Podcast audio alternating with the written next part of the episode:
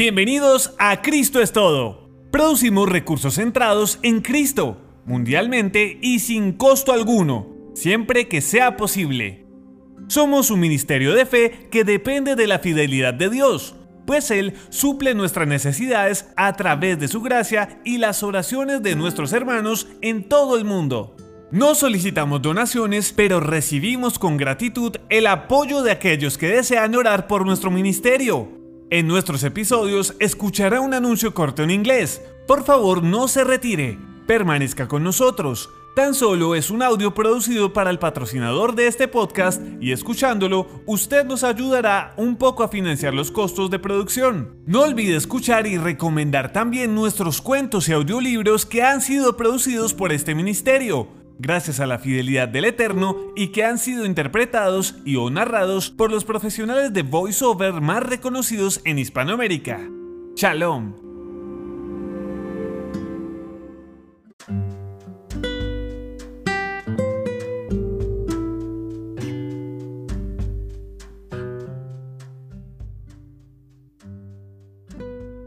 ¿Qué es un cristiano verdadero? ¿Se lo han preguntado alguna vez? ¿Lo sabes o le gustaría saberlo? Bienvenidos nuestro ministerio familiar que lo conforman Vanessa, Alicia, Adolfo Jr., Randall, Felipe y quien les habla, Adolfo Ramírez desde Colombia. Les mostraremos hoy la primera parte de qué es un cristiano verdadero y en este mes también tocaremos el tema de los rudimentos desde la principal columna que es el arrepentimiento. Bueno, como es debido, vamos a empezar dándole gracias a nuestro Padre Celestial. Amantísimo Señor, te damos gracias en el día de hoy, porque tú has aparejado este momento para que podamos como familia nosotros enviar un mensaje a muchas familias del mundo, Señor. Sea la voluntad tuya, Padre, en el nombre de Cristo Jesús y con el poder del Espíritu Santo, para que este mensaje, Señor, llegue a muchas familias del mundo y puedan hacer lo mismo, Padre. Te rogamos, te entregamos, considerando que la voluntad suya prevalece sobre todo, Padre. Gracias, Padre, gracias, Hijo y gracias, Espíritu Santo. Bien, entonces vamos a hacer una pequeña introducción, pues cada uno de los miembros que estamos participando aquí hablamos de cada tema. Entonces, hay muchos asuntos acerca de los cuales una total ignorancia y completa indiferencia no son ni trágicas ni fatales. Estoy seguro que somos pocos los que podemos explicar todos los procesos por los que una vaca color café come hierba verde y produce leche blanca. Pero aún así podemos disfrutar de la leche. Muchos ignoramos totalmente la teoría de la relatividad de Einstein y tendríamos problemas si tuviéramos que explicarla no solo somos ignorantes en cuanto a la teoría de Einstein, sino que la mayoría somos indiferentes a ella. No obstante, nuestra ignorancia e indiferencia no son trágicas ni fatales, escuchen bien. Pero hay otros asuntos acerca de los cuales la ignorancia y la indiferencia son tanto trágicas como fatales.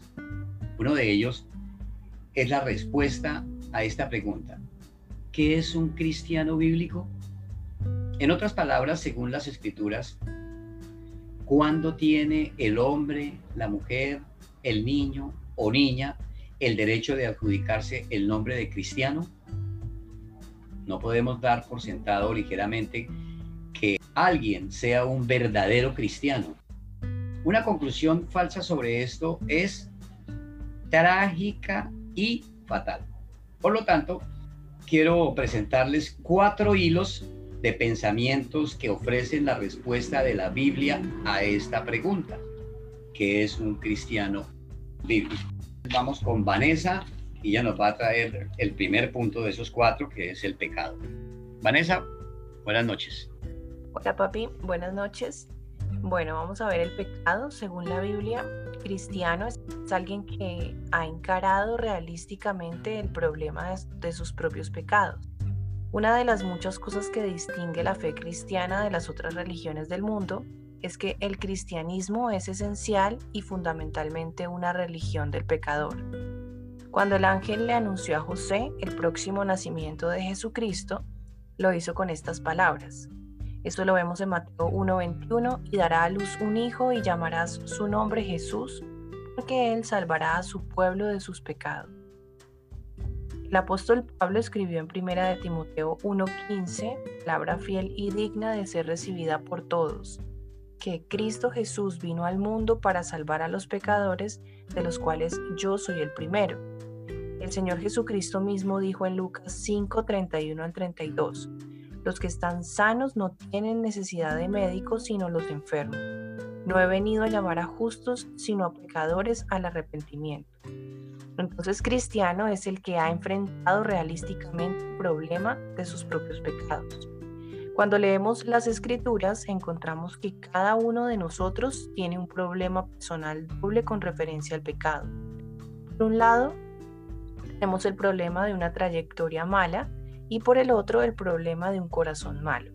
Si empezamos en Génesis 3 con el relato trágico de la rebeldía del hombre contra Dios y su caída, y luego rastreamos la doctrina bíblica del pecado hasta el libro de Apocalipsis, vemos que al decir que todo lo que la Biblia enseña acerca de la doctrina del pecado puede reducirse a estas dos categorías fundamentales. El problema de una trayectoria mala y el problema de un corazón malo no dista de la verdad.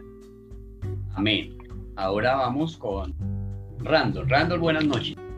Buenas noches a todos, ¿cómo están? Bueno, vamos a continuar con la primera parte, que era lo que hablaba Vanessa, y vamos a revisar una trayectoria mala. ¿A qué me refiero cuando digo problema de una trayectoria mala? Estoy usando esa terminología para describir lo que las escrituras nos dan como la doctrina de la culpabilidad humana debido al pecado. Las escrituras nos dicen claramente que comenzamos nuestra trayectoria mala mucho antes de existir sobre la tierra. Por tanto, como el pecado entró en el mundo por un hombre y por el pecado la muerte, así la muerte pasó a todos los hombres por cuanto todos pecaron. En Romanos 5:12 ¿Y cuándo pecaron todos? Todos pecáramos en Adán. Este fue designado por Dios para representar a toda la raza humana. Cuando pecó, nosotros pecamos en él y caímos con él en su primera transgresión. Por esto, el apóstol Pablo escribe en 1 Corintios 15, 22, porque así como en Adán todos mueren, también en Cristo todos serán vivificados. El hombre fue creado sin pecado en el huerto del Edén. Pero desde el momento que Adán pecó, también nosotros fuimos acusados de culpa. Caímos con él en su primera transgresión y somos parte de una raza que está bajo condenación. Además, las escrituras enseñan que después de nacer nuestras transgresiones personales van acumulando más culpa. La palabra de Dios enseña que, ciertamente, no hay hombre justo en la tierra, que haga el bien y nunca peque. Lo dice Eclesiastés 7:20. Y cada pecado agrega más culpa. El registro celestial de nuestra trayectoria es un registro de nuestra impiedad. El Dios Todopoderoso juzga la totalidad de nuestra experiencia humana usando una norma absolutamente inflexible. Esta norma se aplica no solo a nuestras acciones externas, sino también a nuestros pensamientos y las inclinaciones de nuestro corazón tanto que el Señor Jesús dijo que sentir una ira injusta es la esencia misma del homicidio y que la mirada lasciva es adulterio. Como dice Mateo 5:22, pero yo os digo que cualquiera que se enoje contra su hermano será culpable de juicio, y cualquiera que diga necio a su hermano será culpable ante el concilio, y cualquiera que le diga fauto quedará expuesto al infierno de fuego. Y Mateo 5:28 dice, pero yo os digo que cualquiera que mira a una mujer para codiciarla ya adulteró con ella en su corazón. Amén. Amén. Bueno, entonces ahora viene la mamá de estos chicos. Alicia, bienvenida. Buenas noches. Buenas noches, gracias Adolfo. Dios guarda un registro detallado. Ese registro se encuentra entre los libros que serán abiertos en el día del juicio. Vamos a mirar qué nos dice Apocalipsis 20:12 la palabra de Dios dice, y vi a los muertos, grandes y pequeños, de pie ante Dios. y los libros fueron abiertos y otro libro fue abierto, el cual es el libro de la vida. Y fueron juzgados los muertos por las cosas que estaban escritas en los libros según sus obras. En esos libros está consignado cada pensamiento, cada intención, cada acto y cada dimensión de la experiencia humana que es contraria a las normas de la ley santa de Dios, ya sea por nuestra incapacidad de cumplirla o por transgredirla. Tenemos el problema de una mala trayectoria, una trayectoria por la cual somos culpables. Somos realmente culpables de pecados reales cometidos contra el Dios vivo y verdadero. Por esta razón es que las escrituras nos dicen que toda la raza humana es culpable ante el Dios Todopoderoso. Romanos 3:19, pero sabemos que todo lo que la ley dice, lo dice a los que están bajo la ley, para que toda boca se cierre y todo el mundo quede bajo el juicio de Dios. Amén. El problema de tu propia trayectoria mala ha sido alguna vez para ti una preocupación candente, apremiante y personal. ¿Has hecho frente a la verdad de que el Dios Todopoderoso te juzgó culpable cuando pecó tu padre Adán y que te considerara culpable de cada palabra que has dicho contraria a la santidad, justicia y pureza perfecta? Él sabe de cada objeto que has tocado y del que te has apropiado contrariamente a la santidad de la propiedad. Él sabe que cada palabra pronunciada contraria a la verdad perfecta y absoluta ¿Alguna vez te ha pesado esto de modo que has reconocido que el Dios Todopoderoso tiene el derecho de llamarte a su presencia y exigirte que le des cuenta de cada una de tus acciones que ha hecho culpable a tu alma por ser contraria a su ley? Amén. Amén. Bien, ahora vamos con Junior y vamos a tocar con Junior el tema de un corazón malo. Bienvenido, hijo. Gracias, papá. Buenas noches a todos. Un corazón malo. Pero el problema de una mala trayectoria no es el único problema. Tenemos también otro problema, el problema de un corazón malo. La Biblia enseña que el problema de nuestro pecado surge no solo de lo que hemos hecho, sino también de lo que somos. Cuando Adán pecó, no solo se hizo culpable ante Dios, sino que también su naturaleza se volvió corrupta y contaminada. Dice en Jeremías 17:9, describe esta contaminación. Engañoso es el corazón más que todas las cosas y perverso. ¿Quién lo conocerá? Jesús la describe en Marcos 7:21. Porque de dentro del corazón de los hombres salen los malos pensamientos, los adulterios, las fornicaciones, los homicidios. Después de lo cual menciona diversos pecados de los que en la actualidad podemos leer todos los días en la prensa, homicidio, adulterio, blasfemia y soberbia. Jesús afirmó que estas cosas brotan de una fuente de contaminación, el corazón humano. Fíjate bien que no dijo porque de afuera, por la presión de la sociedad y sus influencias negativas, surgen los homicidios, adulterios, soberbias y robos. Esto es lo que los supuestos psicólogos eruditos nos dicen. Afirman que es la condición de la sociedad lo que produce crímenes y rebeldías. Jesús dice que es la condición del corazón humano. Amén. Bien, entonces ahora vamos con un varón de Dios que también nos trae palabra, trae un buen relato. Felipe, buenas noches. Buenas noches a todos. Entonces cada uno de nosotros tiene por naturaleza un corazón que las escrituras describen como perverso, una fuente de todas las formas de iniquidad. Para ver un ejemplo, en Romanos 8:7 podemos observar que la escritura afirma, por cuanto los designios de la carne son enemistad contra Dios, porque no se sujetan a la ley de Dios, tampoco pueden. Pablo no dice que la mente carnal, es decir, la mente que nunca ha sido regenerada por Dios, tiene algo de enemistad, sino que la llama la enemistad misma. Los designios de la carne son enemistad contra Dios. Podemos ilustrar la disposición por naturaleza de cada corazón humano como un puño levantado contra el Dios vivo. Este es el problema interior de un corazón malo, un corazón que ama el pecado, un corazón que es la fuente del pecado, un corazón que es pura enemistad contra Dios. ¿Alguna vez ha sido el problema de tu corazón malo motivo de apremiante preocupación para ti personalmente? No estoy preguntando si teóricamente crees o no en lo pecaminoso que es el ser humano. Puedes coincidir en que hay cosas como una naturaleza y un corazón pecaminosos. Mi pregunta es, ¿alguna vez han sido tu trayectoria mala y tu corazón malo motivos de preocupación profunda, interior y apremiante para ti? ¿Has tenido realmente en tu interior conciencia de lo personal horrorosa que es tu culpa en la presencia de un Dios santo? ¿Has visto lo espantoso de un corazón que es engañoso más que todas las cosas y perverso? El cristiano bíblico es alguien que ha tomado en serio el problema de su propio pecado el grado en que sentimos el terrible peso del pecado difiere de una persona a otra. El tiempo que lleva para que alguien tome conciencia de lo malo de su trayectoria y de su corazón varía.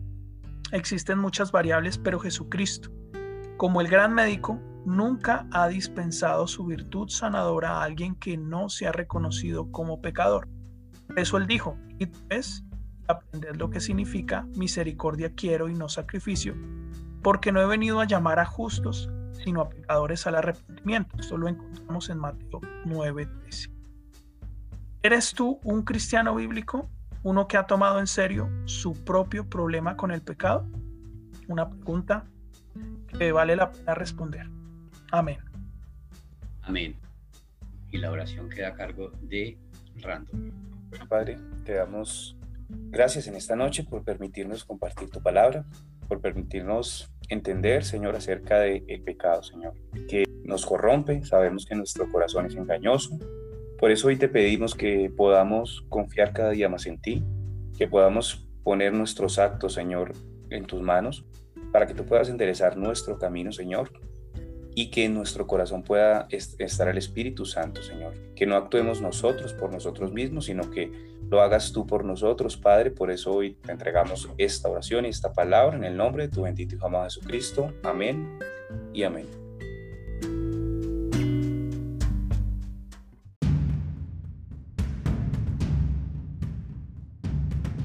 ¿Qué tal amigos? Soy Sergio Gutiérrez Coto, soy locutor y actor de doblaje y entre muchas de las voces que hago podrían reconocer, mm, digamos, a Christian Bale en Batman, Yo soy Batman. O a Viggo Mortensen en diferentes películas, pero si recuerdan la trilogía del Señor de los Anillos era el que decía, Hoy hay que luchar. Por lo que más quieran, hay que luchar. Soy también la voz de Owen Wilson en la mayoría de sus películas en una muy conocida que dice, Soy rápido, soy veloz, soy el Rayo McQueen. ¡Chao! También en Kung Fu Panda interpreté a Lord Shen, uno que decía, ¡ay, ese panda! ¿Qué me va a hacer ese panda? Por Dios. Eh, sáquenlo de aquí. Y bueno, narrador de las chicas superpoderosas, el que decía, azúcar, flores y muchos colores. Las chicas superpoderosas. Y esta ocasión quiero invitarlos para que escuchen este maravilloso audiolibro está escrito con mucho cariño por Felipe Chavarro Polanía, eh, que se llama Aslan, el choque entre dos reinos, en donde yo seré quien los lleve a escuchar esta maravillosa historia. No se lo pierdan. Búsquenlo en todas las plataformas y escúchenlo. Aslan, el choque entre dos reinos. Ahí seré el narrador, algunas intervenciones, y está muy interesante. Saludos desde México. Bendiciones.